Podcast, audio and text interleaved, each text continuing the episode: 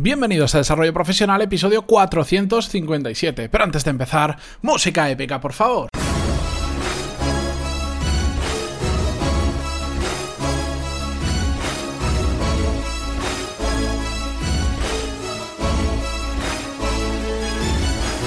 Muy buenos días a todos y bienvenidos a Desarrollo Profesional, el podcast donde hablamos sobre todas las técnicas, habilidades, estrategias y trucos necesarios para mejorar cada día en nuestro trabajo. Si escucháis un poco diferente hoy mi voz, o incluso si hay un poco de ruido de fondo, que me imagino que algo se estará colando por el micro, no os preocupéis, pero es que estoy grabando desde un sitio diferente, bastante diferente a donde grabo habitualmente, así que espero que se escuche perfectamente. Yo he hecho una pequeña prueba y por lo menos, incluso con cascos, se escucha bien, y si no, me lo decís en los comentarios e intentaré eh, retocar el audio para siguientes episodios que tenga que grabar en estas condiciones. Hecha esta pequeña presentación, hoy vamos a continuar el episodio que empezamos la semana pasada, el número 451 en concreto, donde respondimos a preguntas sobre LinkedIn. Como os decía, tenía una batería de preguntas, unas cuantas, y hoy vamos a responder a dos más, porque la semana pasada no nos dio tiempo a terminarlas y no quiero que se queden en el tintero, para que todos tengáis vuestra correspondiente contestación, aunque normalmente siempre lo contesto también por email, pero son casos bastante comunes que se dan habitualmente o preguntas que me llegan frecuentemente y quiero traerlas al podcast. Así que como en la vez anterior no voy a leeros el, el email completo que me llega, porque suelen ser, sobre todo no sé por qué en el tema LinkedIn, bastante largos, porque me cuentan parte de su historia profesional, etcétera, etcétera, y para ahorrar tiempo voy a ir directamente a la parte importante. La primera pregunta nos la hace llegar Paola, que me dice, hola Matías, me cuenta una historia de, cómo es su trabajo, de qué está haciendo y por qué lo está haciendo, y después me dice, hace ya unos meses que le dedico un buen tiempo a la semana a LinkedIn y mi red de contactos prácticamente se ha triplicado y ya estoy en casi mil contactos, pero después de tanto trabajo no veo un retorno claro. Creía que se multiplicarían en similar medida la cantidad de gente que me escribiría o pidiera información sobre mis servicios, pero no es así. Igual eh, tenía demasiadas ilusiones con el tema y por eso mi decepción es aún mayor. Bajo tu experiencia, ¿qué crees que está pasando?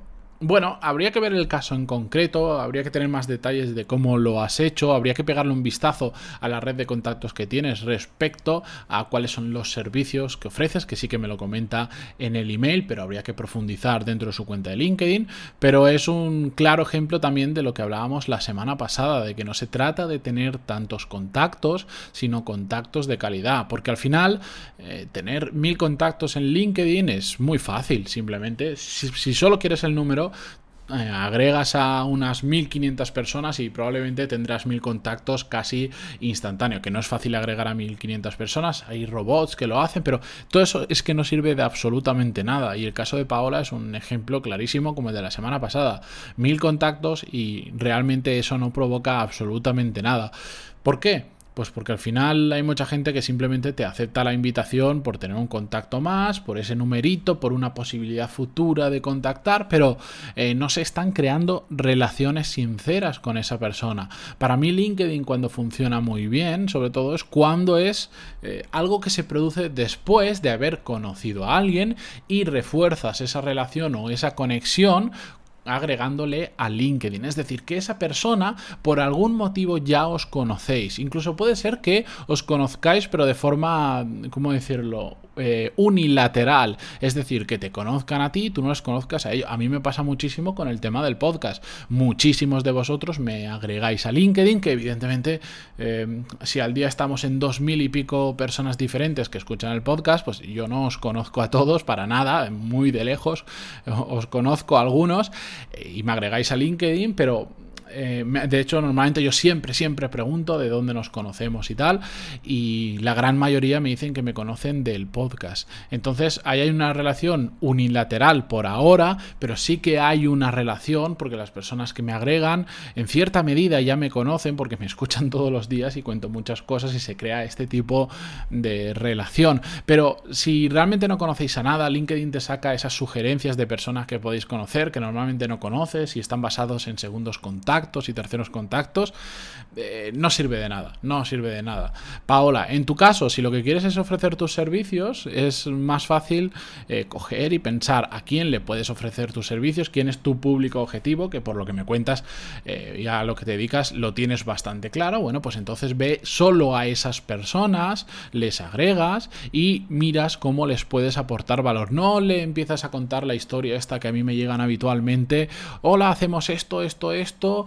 Si quieres contratarnos, entra en nuestra web o llámanos a tal teléfono. Y dices, pero, pero bueno, si ni me has preguntado qué necesito, simplemente me estás haciendo spam, porque eso es directamente spam. Bueno, pues eso hay que evitarlo y lo que hay que ver es quién es tu público objetivo, contactar con ellos de forma sincera, eh, intentar averiguar cuáles son sus necesidades y ver si tu producto o servicio, en este caso un servicio, encaja con sus necesidades y si es así, pues intentar cerrar una reunión, una llamada de teléfono, un hangout o lo que sea, ¿de acuerdo?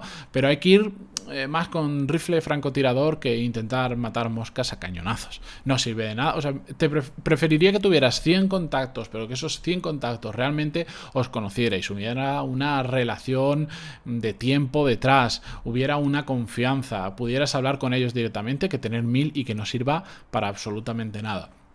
Después, la siguiente pregunta me la envía Ignacio y de alguna manera está bastante relacionada con la anterior y por eso la he querido agrupar.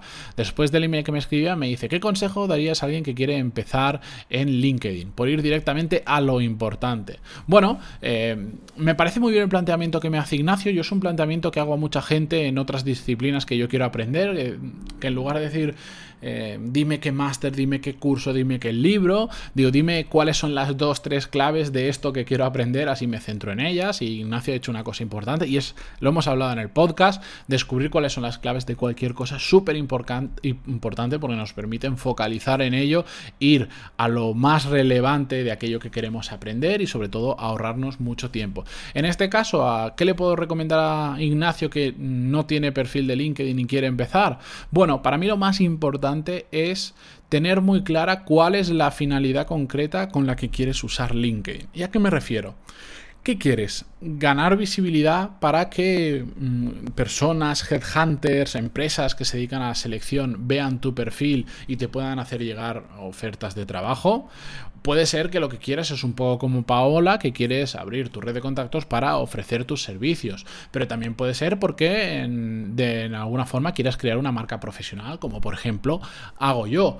O también puede ser simplemente porque quieras tener tu currículum actualizado constantemente en algún lugar que puedas, digamos, copiar la dirección, la URL y poder ponerla en un currículum físico o cuando te inscribes en una oferta, que te piden una breve introducción o te permiten poner más cosas que tú quieras y ahí puedes pegar tu, perfil de LinkedIn.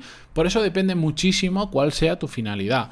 Eh, y después, simplemente cuando tienes eso claro, no, no se trata de estar, perdón, no paso al siguiente punto, no se trata de estar por estar. Se trata de tener claro qué es lo que quieres hacer con esta red social o esta red profesional.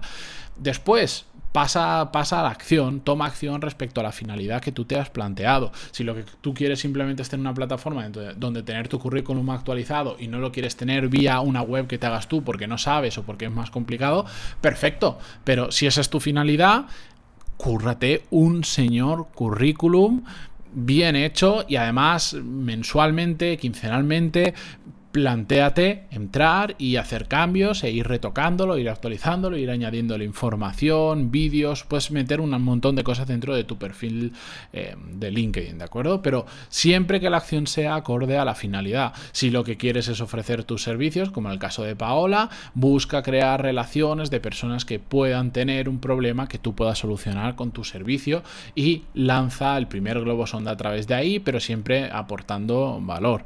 Em, bueno, la casuística que se puede dar, la acción que hay que tomar respecto a cada una de las finalidades que se puedan dar, que yo menciono algunas, pero hay muchas más, habría que verla caso a caso. Si tenéis alguna duda, me podéis escribir en pantaloni.es y os ayudaré en todo lo posible, pero al final quedaros con un concepto. Sobre todo es ofrecer valor, ya sea porque compartimos contenido de mucha calidad, porque queremos, queremos crear una marca profesional o queremos ganar visibilidad. Ya sea porque queremos tener un, buen currículum, que cuando las empresas vean nuestra, nuestro perfil puedan entrar a ese currículum. Tienes que aportar valor en el currículum. La gente cuando busca a alguien que contratar no está buscando a alguien diciendo qué ha hecho esta persona, sino cómo puede ayudarme en nuestra empresa. Igual superficialmente parece que cuando la gente busca y dice a ver qué ha hecho en su vida profesional, la la la la la, esto, bien, no, pero realmente lo que están pensando es cómo puede esta persona ayudar a la empresa, eh, cómo puede ayudar cargo que tendría que ocupar, etcétera, etcétera. Por lo tanto, en el currículum lo que tenemos que decir es cómo podemos ayudar a la gente, cómo aportamos valor a una empresa. Si quieres ofrecer una solución a un servicio a un potencial cliente, lo mismo, ofrécele valor, descubre qué es lo que necesita exactamente y mira cómo le puedes ayudar con tu servicio. Y de hecho, yo es algo que hago bastante habitualmente. A mí muchas veces me escribe gente preguntándome por si mis cursos son de valen para emprendedores y cosas así. Yo siempre les digo que no y les recomiendo, depende la información que me den, les voy recomendando uno u otros cursos de emprendedores que para mí lo más cómodo sería decir, no, no, eh, lo mío no es para emprendedores, lo mío es para gente que está trabajando, que quiere mejorar el trabajo y tal y que cual, y ya está. Pero lo que hago siempre es redirigirlos a otros cursos que les puede cuadrar o no, pero que yo conozco, que son buenos o que funcionan bien o que tengo conocidos que los han hecho. Y normalmente suelo poner a la, persona que de esos cursos en copia y la gente queda súper agradecida, no solo a quien les recomiendo, sino a, a la persona que tiene esos cursos que de repente ve que alguien que podríamos pensar que es de su competencia le está recomendando. ¿De acuerdo? Por eso te digo, no se trata tanto de ir directamente a vender, sino ver cómo puedes aportar valor. Porque hoy aportas valor de esa forma, incluso llevándole a la competencia, y mañana esa persona ha confiado mucho en ti, ha dicho, ostras, que, que, bien, que me ha dicho que, que, su producto no, le, no me va a solucionar la vida y me ha reenviado a otro que incluso parece que es de su competencia pues claro, eso deja una huella en esa persona muy importante y nunca sabes cuándo más adelante te la vas a volver a encontrar y si vas a tener una oportunidad de venderle algún servicio o producto que tú estás haciendo. Por eso siempre digo que no hay que ir a vender directamente, aunque creo que del tema del ventas algún día hablaremos o traeremos algún super mega experto, aunque realmente no hace falta ser un experto para vender, simplemente hace falta tener cuatro conceptos básicos y llevarlos a cabo porque me lo pedís bastante. Pero bueno, no me enrollo más. Dicho esto, yo me despido hasta mañana como siempre. De verdad, si os ha gustado este episodio o cualquier otro, se agradece muchísimo vuestras valoraciones de 5 estrellas en iTunes, vuestros me gusta y comentarios en iVoox. Y ya sabéis que además tenéis en pantaloni.es dentro de las más de 180 clases, tenéis un curso completo de LinkedIn básico donde ver desde cero, desde cero, cómo aprovechar realmente la herramienta. Seguimos mañana y, y nos escuchamos. Adiós.